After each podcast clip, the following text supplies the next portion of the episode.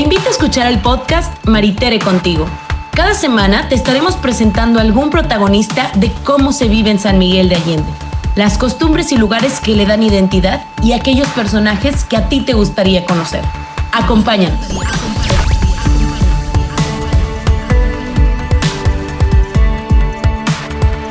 Hola, ¿qué tal? ¿Cómo están todos? Espero que muy bien, espero que todos sanos, que todos completos, que todos en óptimas condiciones. El día de hoy quiero comentarles a ustedes que el tema que traemos es un tema que preocupa al mundo entero, que se refiere a la educación. Les voy a platicar un poquito. 100 millones de niños siguen sin ir a la escuela en América Latina a causa de la pandemia. En algunos países los alumnos no han pasado el salón de, clases por lo menos en 16 meses. Y aunque las clases son virtuales, la calidad del aprendizaje ha bajado considerablemente y la socialización, bueno, pues ni hablar de socializar, porque esa es muy, pero muy poca. Habrá un montón de abandonos por cuestiones escolares y se agudizará la desigualdad de conocimientos. Hay niños que a lo mejor van en el mismo grado, pero no van a saber lo mismo.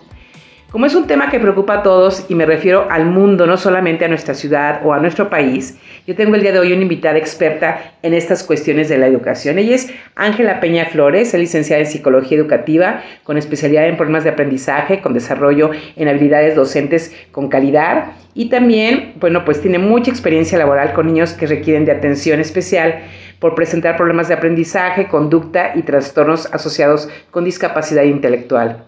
Además es egresada de la Universidad Autónoma Metropolitana y bueno, pues Ángela, me da mucho gusto que estés conmigo este día porque este tema es súper importante porque a todo el mundo lo trae trastornado, lo trae vuelto loco y me da gusto que tú puedas ayudarnos, darnos un poquito de orientación al respecto. ¿Cómo estás?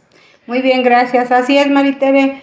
Realmente es un problema que preocupa a un gran número de personas, especialmente a los padres de familia y a los maestros porque son ellos quienes han tenido que dar la batalla, han sido ellos quienes han tenido que asumir y desarrollar nuevas habilidades en el manejo de las TIC, así le llama la secretaría. Oh, las TIC son, este, sí, es las herramientas, tecnología en informática y comunicación, que suena muy rimbombante, pero realmente no todo mundo tiene desarrolladas esas habilidades y eso ha sido un reto eso ha tenido que ver en el rol que el maestro desempeña ante este tipo de trabajo a distancia. No me puedo imaginar los maestros que a lo mejor ya están a punto de la jubilación. ¿Cuántos, cuántos años tendrán esos maestros que estarán a punto de la jubilación y que han tenido que empezar a utilizar el TIC? Imagínate. O sea, ¿qué será que tendrán unos 45, unos 50 años? Más o menos entre 55, 60 años, porque hay gente que ha prorrogado su jubilación y hay gente que, bueno, ante estas nuevas exigencias del sistema educativo, pues definitivamente prefieren retirarse. Sí, ya mejor me voy a mi casa y hay que se entiendan con todas sus, sus eh, plataformas y demás, ¿no? Está esto muy difícil, ¿no? Sí, está difícil. Está difícil para los maestros que son jóvenes y que tienen pues digamos mayores habilidades en el desarrollo de estos temas. Sin embargo, por la carga excesiva de trabajo que están demandando los directores y las autoridades educativas, pues es complejo también para la población más joven. Oye, Ángela, ¿cuál es tu opinión con toda la experiencia que tú tienes eh, acerca de la educación en línea? Pues mira, es un reto para todos, para todos. Y bueno, también tiene que ver mucho con los antecedentes, porque no es nueva la educación a distancia. Esto ya es desde el 2000, 2004 que ha tomado mayor auge este tipo de comunicación. Y en un principio pues ha sido para dar respuesta a poblaciones distantes que no tenían acceso a una escuela a tomar clases de manera presencial ha sido también por la explosión demográfica, cómo poder tener tantas instituciones para atender a, la gente que vive en lugares muy remotos. Eh, pero, estás de acuerdo que antes la gente decía, bueno, es que estudié en la universidad o me aventé un curso o un diplomado en línea y lo puedes hacer así desde, desde Nueva York o desde Inglaterra o desde... Y dices, ah, pero era gente ya como de 40 años, como que ya se aventaban este tipo de cosas así como para hacer un poquito algo curricular o como para complementarlo, ¿no? Pero así como de que todos los niños de la escuela ahora le vámonos a la educación en línea.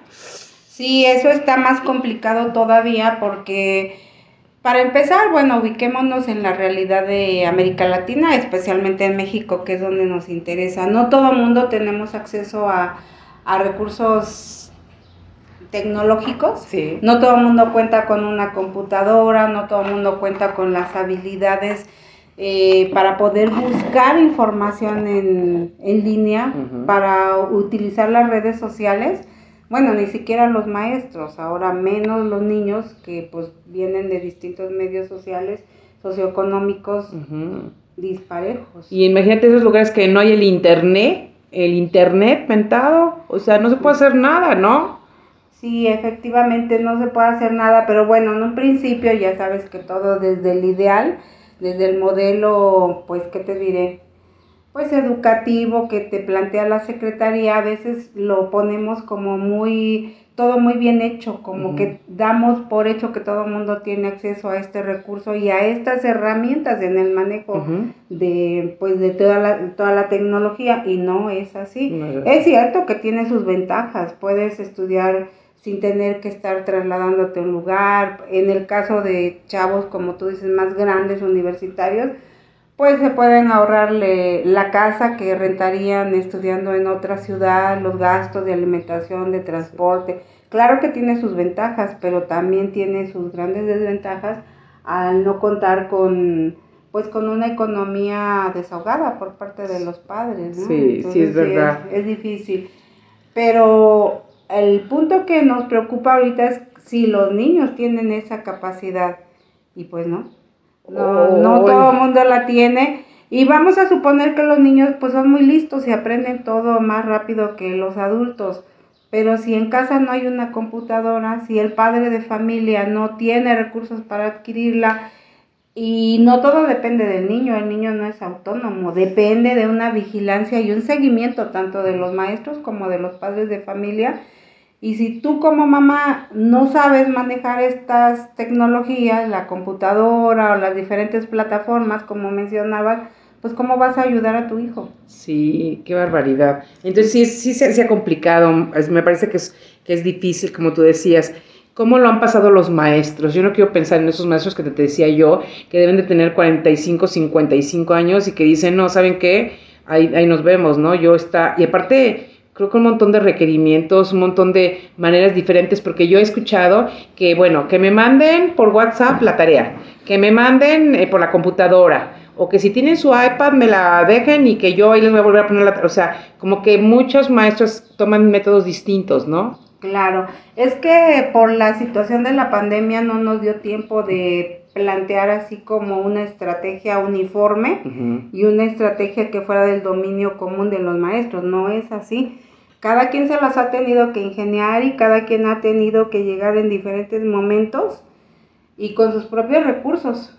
Sí, ¿verdad? Eso ha sido muy difícil porque no es homogénea. Vamos a suponer, planes y programas ahí están, esos sí son homogéneos a nivel nacional, pero la metodología... La aplicación la aplicación y el manejo de, la información. Si tú como maestro no tienes esta, esta habilidad, ¿Cómo vas a lograr que los alumnos en esta situación de pues de apresuramiento, de, prisa, de, que tenemos que cumplir con, no con toda la currícula, pero sí por lo menos con los conocimientos básicos como ha planteado la propia secretaría. Ahorita ya es un lujo hablar de historia o otras asignaturas. Con que el chavo desarrolle pensamiento lógico matemático y la lectoescritura, a darle por ahí. Oye, y ahorita estamos hablando de los niveles a lo mejor básicos y superiores, pero es que los del kinder, Ángela, los del kinder, tengo una amiga que se pasa atrás del niño toda la mañana porque el chiquillo le dicen que tiene que hacer cinco sentadillas en la clase de educación física y el chiquillo se avienta dos sentadillas y dice yo ya me cansé y ya quiero hacer otra cosa. Entonces dice, la verdad es que no creo que tenga la capacidad y ese, esa, ese manejo para, para, para un niño de kinder son desesperantes, Ángela. Yo, no, yo sí les diría gracias, ahí está su chamba. Yo no podría, o sea, de veras, es increíble. Y entonces hacen la tarea y pegan el pastito o pegan la, sopita y tienen que entregar cada ocho días como que lo que, lo que estuvieron, en lo que estuvieron trabajando, en las líneas, en los, en la eh, punteando, coloreando, y cada ocho días entregan su material que, que hicieron, ¿no? Es otra manera distinta también. Es una manera distinta y ahí la aplicación de WhatsApp es una gran ayuda porque al menos para que el maestro vaya conservando estas evidencias de trabajo en casa, pueden mandar fotos y fotos pues todos podemos tomar, ¿no? Hay algunas cosas que afortunadamente sí son sencillas de manejar, entonces es bueno con que me mandes las fotos de los trabajos que va realizando diario el niño, aunque no me lo entregues en físicamente, está bien. Pero aquí tú estás mencionando algo muy importante, es una mamá que tiene tiempo de acompañar y darle seguimiento a su hijo, pero pensemos en la mayoría de madres o padres de familia que tienen que salir a trabajar y los niños tienen que ingeniárselas solos o con la ayuda de los abuelitos que ellos ya ni al caso de que se compliquen la vida con estas no, tareas. Ya no, ya no, es nada más vigilar, pero hacer tareas y estas cosas sí está como muy complicado, ¿no? Claro, sí está muy, muy complicado. Oye, Ángela, eh, ¿qué tipo de alteraciones psicológicas ha provocado el confinamiento? Porque yo no me quiero imaginar esos niños que van a entrar a la primaria o a la secundaria, que han pasado un par de años, porque ya han sido un par de años sin socializar. imagínate los que, yo nada más estoy pensando en los que van a empezar a la primaria, que nunca han ido a un recreo, que nunca han estado presencialmente, y creo que ahorita, bueno, presencialmente, tú ya más adelante nos dirás cómo va a estar toda esta cuestión de la secretaría, pero pues se tiene que... ¿Cómo, cómo, cómo le han hecho, no? ¿Cuáles alteraciones psicológicas habrá? Niños súper más tímidos, que no socializan, que no quieren mm. compartir, no sé. Pues sí, mira, hay estudios recientes hechos por la Organización Mundial de la Salud en donde se ha puesto muy especial atención en cómo han afectado eh, este confinamiento tan prolongado la salud mental de los niños.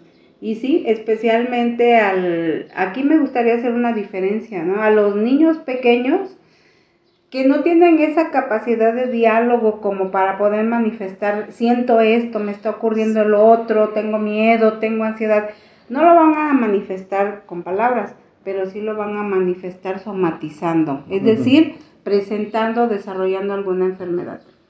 Porque sí, sí hay este problemas como la depresión, la ansiedad, el estrés, y esto se presenta en alteraciones para dormir. Hay muchas mamás que han referido que, oyen que los niños rechinan los dientes, porque es un nivel, es mucho estrés el que están manejando y que no pueden expresar. Y al presentar ellos es, ansiedad, angustia, depresión, eh, que los lleva a somatizar estos síntomas pues entonces se altera no solo su capacidad emocional, sino que su capacidad intelectual, porque una cosa repercute en la otra. Eso es en los niños. En los adolescentes, pues lo mismo también puede haber este, esta depresión, esta ansiedad, pero ahí la cosa se complica un poco más porque tiene que ver con el contexto en que se desenvuelve el adolescente. Porque vamos a suponer en el ideal de que pues es una familia normal, si es cierto, todos estamos sacados de onda, a todos nos altera este confinamiento, por ponerlo en esas palabras, pero cuando en ese mismo contexto hay violencia intrafamiliar, hay abuso sexual, hay este maltrato a, los adolescentes, entonces se complica todavía más porque hay un rol que el, que el adolescente no puede estar desarrollando, que sería socializar sus emociones, o, socializar su lenguaje. O canalizarlo con ejercicio o con actividades en la escuela, ¿no? Claro, sí, o siendo más creativo, eh, compartiendo tu sentir y tu pensar con los de tu misma edad, que te entienden, que te, que te comprenden, ¿no? Que se vuelven un apoyo, un soporte a todo este panorama emocional. Entonces, pues es todavía más complicado. Eso no... Sí se menciona en, lo, en las redes sociales, en las noticias, en diferentes programas, pero no se está haciendo un programa a nivel nacional para atender estas alteraciones. Esa es la realidad. no hay un programa que esté respondiendo. Si dicen, ay, sí, ve al psicólogo, o sí necesitas ayuda, pero queda a nivel familiar. Tú sabrás si como papá tienes los recursos para llevarlo a que reciba una atención especializada o ahí te la vas llevando con consejitos, con diálogo. O vas empezando a buscar esta ayuda que debería, deberíamos de tener por parte del gobierno, de una ayuda psicológica gratuita, ¿no? porque la verdad es que sí se va a necesitar muchísimo, mm. empezando por aquellos niños que a lo mejor este, estaban en cuarto de primaria y van a quinto o van a sexto y entran a sexto y se dan cuenta que no saben casi nada, porque a lo mejor no aprendieron mucho, porque a lo mejor este, dejaron de echarle ganitas como cuando estaba, estaban en las clases presenciales, que seguramente va a pasar un montón. Yo me temo mucho, Ángela, y no quiero ser pesimista ni les quiero echar a perder el día de hoy, pero la verdad es que sí, es que sí, este, si te pones a pensar, habrá niños que van a entrar a sexto y se quedaron como en cuarto de primaria. Eh, por, por, por, sus conocimientos, por la, falsa por la falta de intención, a lo mejor, o, los padres confiándose un poco o trabajando y teniendo otras actividades, poniendo poca atención, pensando que el niño es responsable. Y el niño pues ya dijo, pues ya al fin y al cabo que pues dicen que soy bien responsable y que es, yo aquí estoy, ¿no? En la casa con mi internet y con mis, este, con mi educación en redes sociales y mi educación en línea. Entonces, ¿tú qué tanto pudo haberle echado ganas, no? Ahora, en esta temporada, en esta época, de, en esta eh, época que nos ha tocado vivir, no se puede reprobar a los niños. Entonces, no puedes dejarlo otra vez. A lo mejor una madre muy responsable le dice al niño, no, mijito, es que tú no estás para sexto, yo creo que estás como para cuarto, te vamos a dejar en cuarto. Pero ahí que dice la Secretaría de Educación, no te puede dejar en cuarto, te va a dejar en, en, sexto otra vez, te va a poner en sexto como te corresponde por tu edad, ¿no? Y entonces, híjole, qué miedo, porque habrá como dos años de retraso en la educación de los niños, una cosa así. Esto va para arriba, ¿no? Sí, desafortunadamente este es el panorama que nos toca vivir, porque también el, el maestro pues está muy preocupado, porque por una parte sí es consciente, con las personas que yo he hablado, con diferentes maestros, están muy conscientes de que los niños llevan efectivamente este retraso y no de uno, sino de dos o tres años. Hay niños que van en cuarto y todavía no logran la lectoescritura ni su desarrollo matemático corresponde al grado que van.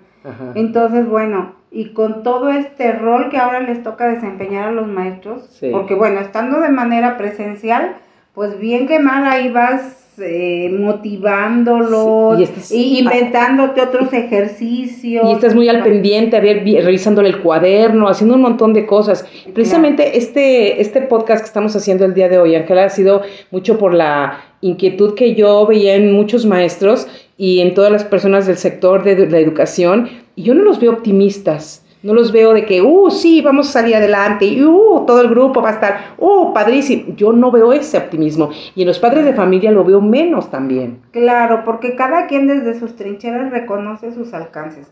Los papás, aunque quisieran apoyar, pues sabemos que no todos cuentan con una educación pues elevada. hay, hay, personas que son maestros, que son profesionistas y que tienen la oportunidad de poder apoyar más a sus hijos.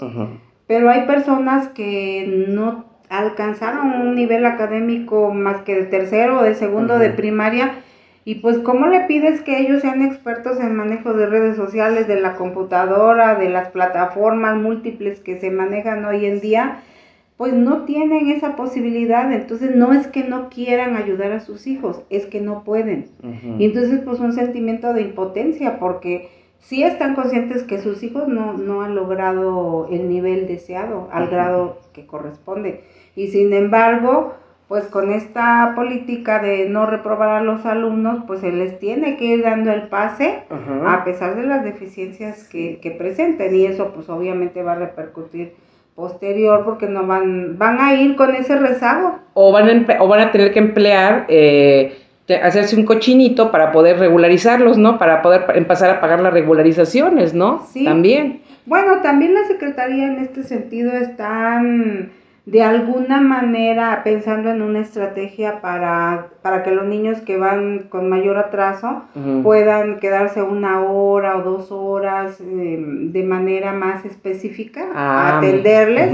No es en todas las, no sé si es en todas las escuelas, ahí sí no me atrevo a asegurarte nada, pero sí por iniciativa de los maestros también y surge esta propuesta que a mí se me hace pues muy interesante. Es más trabajo para los profes, pero pues ahí es donde se ve los maestros que tienen vocación y, y, están muy preocupados por ayudar a sus alumnos a salir adelante. Oye, Ángela, ¿cuáles serían los consejos, las sugerencias? Danos un poco de aliento, danos un poco de, una, así como un poco del polvo de las hadas, algo que nos, que, no, que, que, digamos, bueno, hay sugerencias, hay consejitos que podríamos estar siguiendo, que, que, que, pueden seguir los maestros también, porque todos escuchan estos podcasts, maestros, alumnos, padres de familia, esto va para todos, ¿no?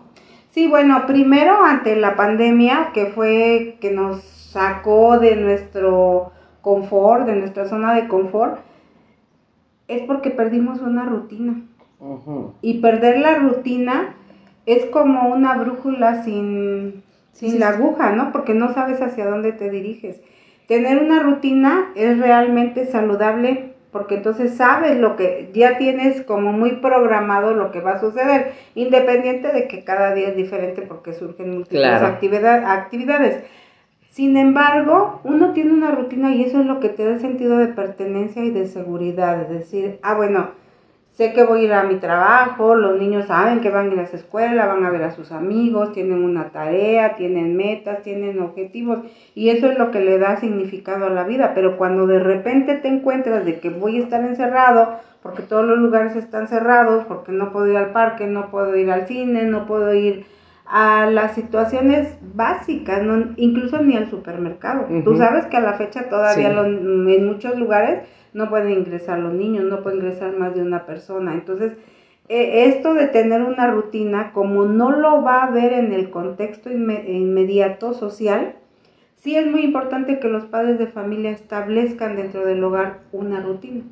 Una rutina de, pues, de ejercicio, del trabajo, de las mismas actividades de ayuda en casa, de la tarea, hacer horarios en donde tú digas, bueno, este tiempo es para hacer tarea, este es para jugar, para ver televisión.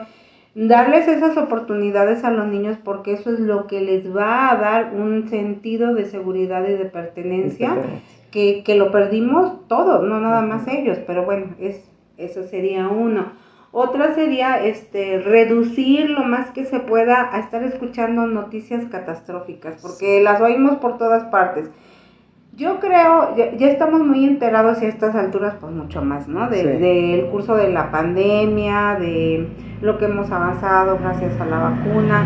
Y sin embargo, si nosotros seguimos bombardeando nuestros sentidos con estas noticias catastróficas de muerte, de contagios, de inseguridad, pues nos genera más angustia.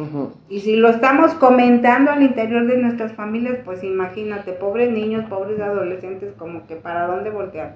Y aparte, ¿sabes que También no estar escuchando todas las noticias que salen en la, en la televisión de todas las, de, decir que la Secretaría dijo y que si no sé qué tanto, que si la escuela y que si las públicas van a hacer esto, las privadas harán esto, ah, no, pero es que las públicas esto otro, y las privadas no sé cuándo, y que la Secretaría otra vez dijo y que ya, bueno, apéguense y traten de estar bien informados con sus escuelas, o sea, sean fiel a toda la información que les dé su escuela, porque todas las, muchas escuelas lo van a manejar de manera distinta, ¿no? Habrá, habrá algunos lugares donde empiece presencial, otros definitivamente no, mm, no se sabe todavía muy bien, parece que no va a ser presencial, pero ya nos platicarás.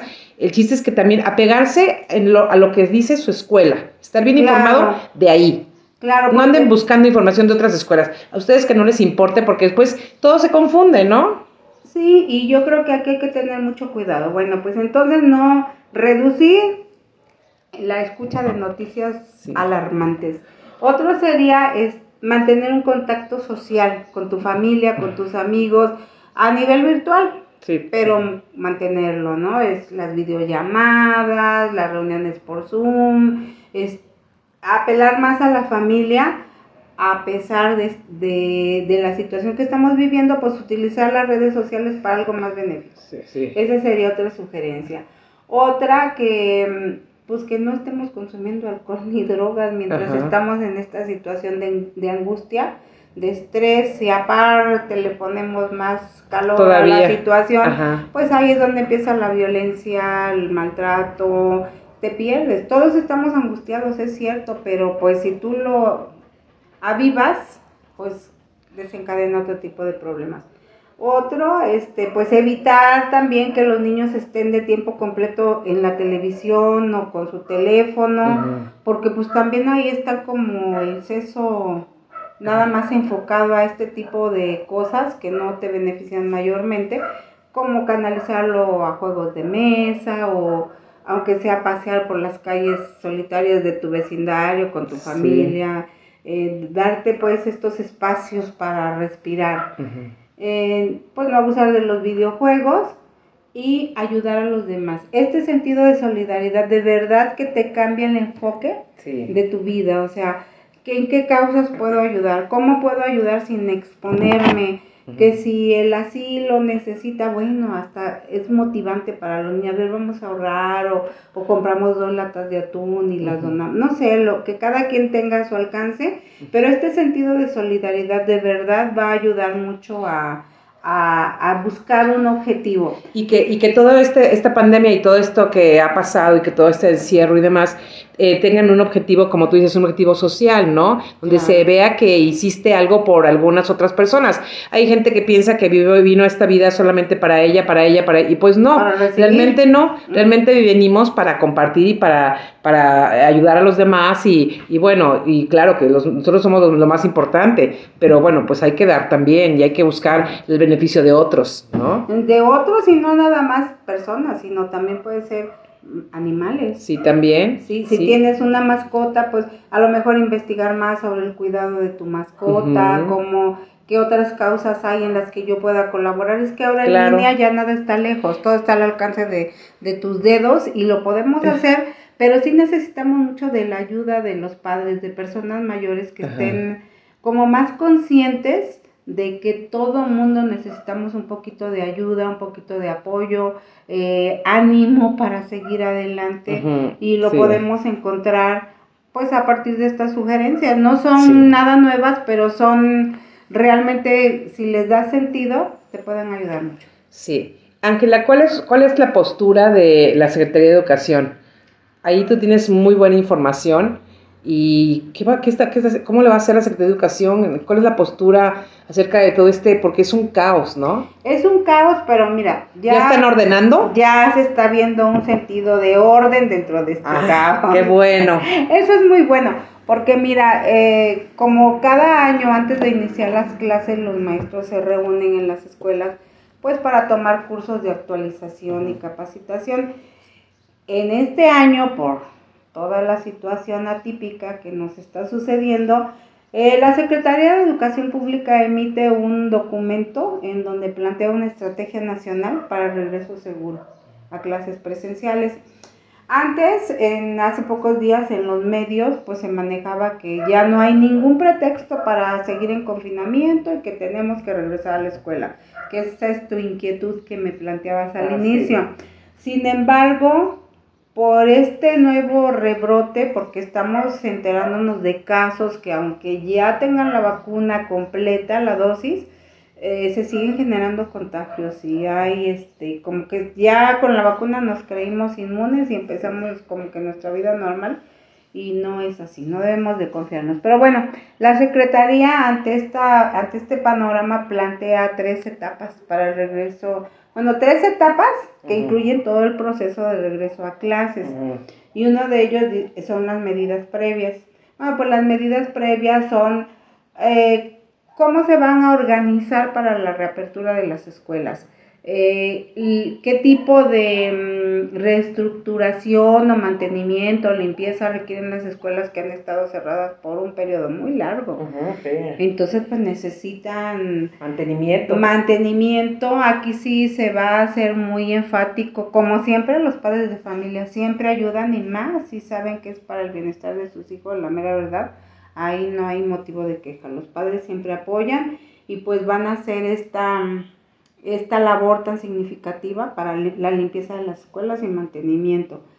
También se habla de pues de checar qué tan avanzado está el proceso de vacunación, no solo de los maestros, sino también de la gente en los diferentes grupos de edad. Ya ves que han estado las vacunas en ese orden, los más grandes, los menos, los menos y así hasta llegar a los más jóvenes, pero bueno, los niños faltan y ante esta situación pues no se puede decir todos van a regresar porque los niños también son portadores del virus y, contagian, ¿no? Entonces, bueno, se va a reabrir las escuelas, mm, pero de manera escalonada y según el semáforo epidemiológico. O sea que sí es cierto, esta estrategia es a nivel nacional, pero cada quien en su estado, en sus municipios, tendrá que ir checando eh, cuál es el momento más seguro para poder regresar, regresar a clases presenciales. Eso es en lo que tiene que ver con la, pues con la etapa número uno, pero luego vienen las medidas de organización. Y las medidas de organización, pues es ahí el grueso del trabajo de los maestros donde van a a diseñar un programa local de regreso a clases, que ya te comentaba que los niños que presenten mayor rezago, porque se les va a evaluar, se va a hacer una Ah, sí se les va a evaluar, qué bueno, qué bueno, la verdad es que se les va a evaluar, sí, qué bueno. Los van a evaluar y de acuerdo al nivel cognitivo y al desempeño que tenga cada niño, es como se, van, se va a conformar el programa de trabajo de la escuela, porque ellos tienen un plan anual que van siguiendo y van evaluando cada determinado tiempo para ver si se van logrando las metas. Entonces está muy interesante porque sí va a haber una valoración diagnóstica y en función de esos resultados es que se va a hacer un plan de atención hacia los alumnos. Ah, pues eso está bien también, ¿no? Según la necesidad de, de, los, de los chavos. Claro, y también van a considerar, aunque ahí sí yo lo veo un poco difícil, pero bueno, ahí lo van a plantear como que van a poner también especial atención en el desarrollo socioemocional de los alumnos, ya lo comentábamos antes, claro que se han visto afectados, claro que han desarrollado algunos síntomas como los que mencionábamos, la ansiedad, la angustia, la depresión, el aislamiento. Pues los niños van a llegar manifestando muchos de estos síntomas. Y, y bueno, para no confundirnos de que, ay, pues es flojera del niño, es apatía, es esto, sino que estar muy conscientes de que los niños están desarrollando este tipo de síntomas y poderlos ir manejando pues a través de, la enseñanza y del plan estratégico, porque bueno, pues los maestros pobres tampoco son expertos en psicología, pero y no se les puede atribuir otro trabajo más, ahora también atiéndelo psicológicamente, pero sí estar más atentos y ser más sensible a este tipo de conductas que obviamente se van a presentar y pues y a lo mejor hablar con, a lo mejor los papás también pueden ahí abonarle, porque pueden conocer perfectamente a sus hijos, las calificaciones que tenían, y de repente decir, no, es que después de la pandemia se hizo bien burro. Pues a lo mejor no es que se hizo bien burro, es que a lo mejor trae unas cuestiones emocionales y cuestiones de adaptación y cuestiones de que dos años de haber abandonado la escuela y a lo mejor otras, tiene otras intenciones en cuanto al estudio y demás. Y no es que se haya hecho burro, es que a lo mejor es que ha cambiado todo el entorno, Ángela, por eso. Claro, y es una manifestación también de que algo dentro de ti no está bien, de que tus emociones, de que tu estado mental no se encuentra al 100, por lo tanto, pues no comprendes igual, no, no almacenas, no procesas igual, deja de almacenar, de procesar la información y utilizarla de manera óptima, no lo están logrando la mayoría de, de los alumnos y menos de nivel básico, que es donde pues se requiere de más apoyo y de más monitoreo pues presencial, ahí es donde más se requiere. Los grandes como quiera asumen ya otro tipo de retos y de responsabilidades, pero los más pequeños pues sí requieren de un acompañamiento permanente que pueda brindarles mayor seguridad y mayor contención en toda esta situación anormal. Sí, que, que, que regresaremos a la, a la nueva normalidad, pero será la nueva anormalidad porque aparte de todo, pues como, como es incierto el futuro, todavía no sabemos si van a regresar a presenciales, si serán a lo mejor esporádicas, porque en, algunas, eh, en algunos lugares están diciendo que pues que la mitad del grupo puede ir determinados días, la otra mitad puede ir otros días, a lo mejor que si por eh, grados o por un montón de estrategias que se están planeando y un montón de, de estrategias que se están tratando de implementar según sean las necesidades también de las escuelas, porque hay algunas que tienen demasiados alumnos, e imagínate los que tienen 30 alumnos, o sea, de verdad, híjole, este presencial o no presencial debe ser muy difícil atender 30 alumnos, ¿eh? Sí, muy o cuando la escuela no fue diseñada como escuela, sino que es una casa, un edificio y, y que le falta adecuación en cuanto a ventilación, iluminación, espacio, patio. Eh, tenemos de esas escuelas aquí en San Miguel, entonces pues hay que ir checando, pero como te digo, la estrategia dice que primero se abrirían escuelas rurales multigrado, que, que ah, están más alejados, que tienen pues menos contacto con, gente, o sea, están menos expuestos. Y después en municipios semiurbanos, vamos a suponer en el caso de San Miguel como Los Rodríguez o como comunidades así más grandecitas. Y finalmente serían los municipios eh, urbanos. Las escuelas que están ya en, la zona de la ciudad. Ajá, así es como está pensado de manera escalonada. Y pues como te digo, también ir viendo cómo va el semáforo epidemiológico. ¿Y, cómo van las inscripciones, porque habrá deserciones también, Ángela.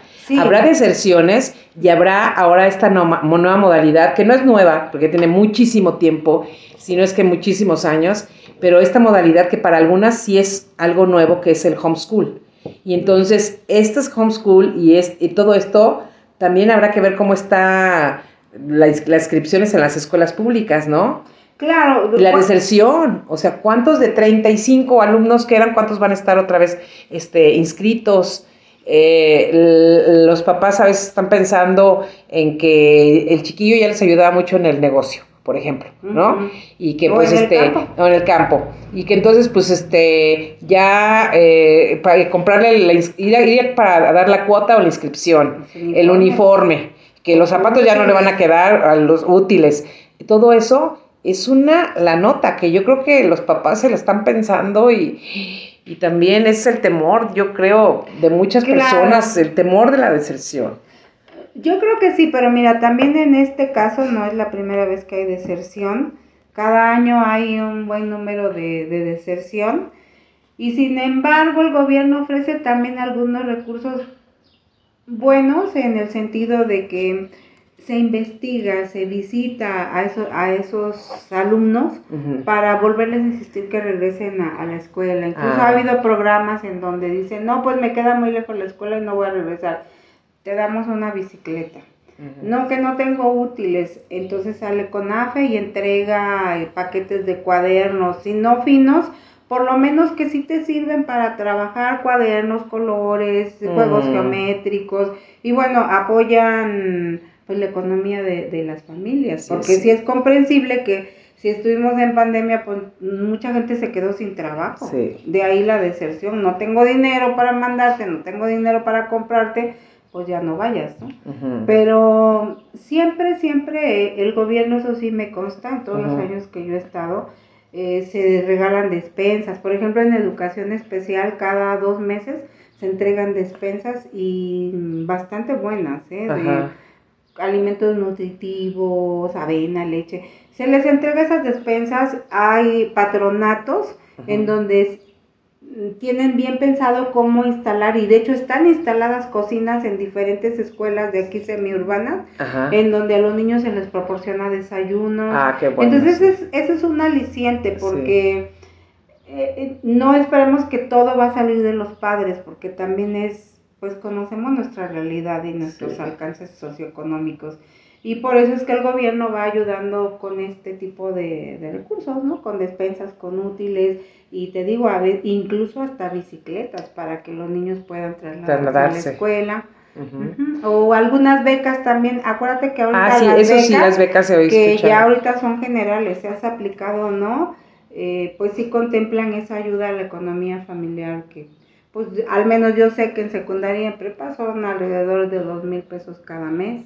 Ah, muy bien. Y cada dos meses, perdón, cada dos meses, pero pues ya es una ayuda. Sí, sí, sí. Si no se invierte todo en útiles del niño, pues también ayuda a comprar alimentos para toda la familia, que sí, es bastante bueno. Híjole, Ángela. Bueno, pues em, yo quiero agradecerte mucho que nos estás dando estas, estas luces, sobre todo esta orientación, porque de repente estamos muy perdidos eh, los padres de familia también han batallado mucho y de repente quieren que los maestros, eh, ellos creen que están haciendo el trabajo de los maestros. Yo definitivamente creo que no, que los padres de familia no están haciendo el trabajo de los maestros que el trabajo de los maestros de verdad, eh, muchos que tienen una vocación tremenda es impecable y que están haciendo un gran esfuerzo y que están tratando de buscar solución a todo esto, están tratando de hacer que todo sea mucho más viable para que la educación llegue y que bueno, pues eh, los, a los padres solamente les corresponde en este momento apoyar y seguir con esta con esta conciencia de que este país se tiene que educar, Ángela. ¿Tú qué opinas?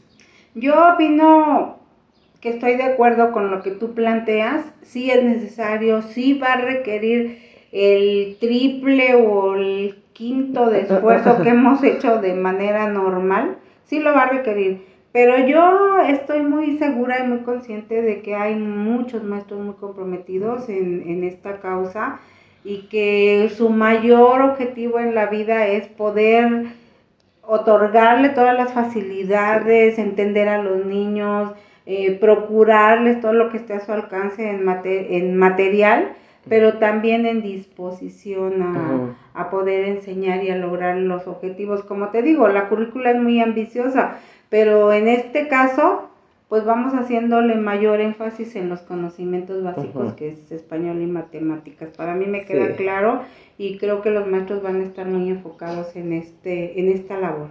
Muy bien. Quiero agradecerte mucho, Ángela, por, hacer conmigo este, este, este programa y, por supuesto, bueno, pues recordarle a las personas que nos escuchan que eres una persona eh, profesional, que está... Oye, ¿y, y tú sigues dando tus consultas para los chicos que a lo mejor tienen dificultades en la educación y así? Sí, claro, sí, aquí de manera particular. Particular, claro. Sigo atendiendo y afortunadamente, pues sí hay Sí, hay, hay, alumnos, hay alumnos que, que, se les atora mucho más, ¿no? Es que también lo que decíamos eh, antes de, entrar al aire era que hay niños que sí, le inteligen muy bien a la computadora y ahí están metidos y son aplicadillos y, y no hacen falta que esté alguien como sobre ellos. Pero hay niños que de plano, bueno, se paran a cada ratito, no hacen caso, ¿no? O sea, y entonces tú, pero ¿este cómo le va a hacer? ¿Este cómo va a salir, no? Pues mira, ahí por lo pronto lo, lo padre para mí es que los papás se dan cuenta de qué tipo de hijos tienen. Ah, Porque a veces le, le, le, echan toda la culpa a los maestros. Es que el maestro no le pone orden, es que Oye, no lo es que yo creo que después de esta pandemia los papás ya saben perfectamente los, la clase de hijos que tienen. Claro. Esto nos sirvió para que se dieran cuenta de eso. Y para que valoren también el trabajo del maestro, el rol del maestro que ahorita cambió drásticamente, porque ahorita ya no es yo te transmito todos estos conocimientos, sino yo soy el facilitador para que tú te vuelvas protagonista de tu propio aprendizaje. Y yo creo que eso fue un punto realmente importante porque el niño tuvo que tomar, el alumno en general, no solo el niño, que tomar más conciencia de su participación. Sí, sí, es cierto. Más activo, más responsable, eh, aprendiendo nuevas habilidades, que bueno, no todo en la pandemia es malo. Muchos alumnos lograron desarrollar habilidades en el manejo de la tecnología, de las diferentes plataformas, de las redes, de buscar información, a su manera muy particular de ir procesando esa información y sistematizándola para hacer sus tareas. Entonces, bueno, pues algo bueno dejó, como tú dices, en los alumnos que no necesitan tanto apoyo, tanto monitoreo, ellos solos ahí van y ya se abrieron camino y ya cambió la realidad para siempre. Sí. Para siempre. Sí, porque habrá unos que hasta en preparatoria, entrando a preparatoria o terminando preparatoria, habrán decidido su futuro, habrán dicho, no, es que a mí sí me gustó un montón esto de estudiar en línea, yo creo que yo me voy a aguantar la prepa o me voy a llevar a aventar la uni en línea porque ya vi que yo puedo hacerlo así y es más fácil, es más barato, mm, me puedo hacer otras cosas, puedo inclusive trabajar. Entonces habrá habrá alguien que le ha encontrado las ventajas, Ángel, ojalá que así sea. Sí, claro, porque de que tiene ventajas las tiene. Sí. Y para los padres de familia, imagínate que se puedan ahorrar una estancia en otra ciudad, una renta de departamento, comida. Sí. Pues qué padre, ¿no? Porque entonces apelamos más a la autonomía y al desarrollo de habilidades propias que te vuelven cada día más autónomo y más independiente. Y además más crítico porque no nada más vas a creer lo que el maestro te dice sino que tú ya sabes buscar información. Y bueno pues ahí ya se abrió un caminito para una nueva forma de, de aprender y de reforzar estas habilidades recién adquiridas, para algunos, para otros pues ya más Sí, más complicadito, ¿verdad? Complicadas, más dominadas. Muchas gracias, Ángela, por estar esta tarde aquí conmigo. Eh, Puedes dar tu número de teléfono por si las personas quieren conectarse contigo, quieren buscarte para alguna cuestión de aprendizaje especial. Sí, claro. Eh, sobre todo diría mi correo electrónico, claro. que es donde más me pueden localizar. Y te pueden a lo mejor mandar un poquito de antecedentes, como una pequeña cartita, ¿no? Sí, claro, es Heli con G de gato, E, W, L, y-bajo arroba outlook.com. Perfecto, muy bien. Ahí vamos a, vamos a aparecer, vamos a poner una pequeña cintilla para que la gente que quiere comunicarse contigo, pues lo haga a través de, de tu correo electrónico. Gracias, Ángela. Que tengas un excelente día y te agradezco mucho tu participación conmigo. Pues muchas gracias. Ya sabes, a mí participar en educación es algo que me apasiona y que si puedo apoyar a los demás con un poquito de información, ahí estamos. Muchas gracias. Muchas gracias y gracias a todos ustedes y nos veremos muy pronto en un nuevo podcast. Gracias por escuchar este podcast. Cada semana tenemos nuevos episodios. No te los puedes perder.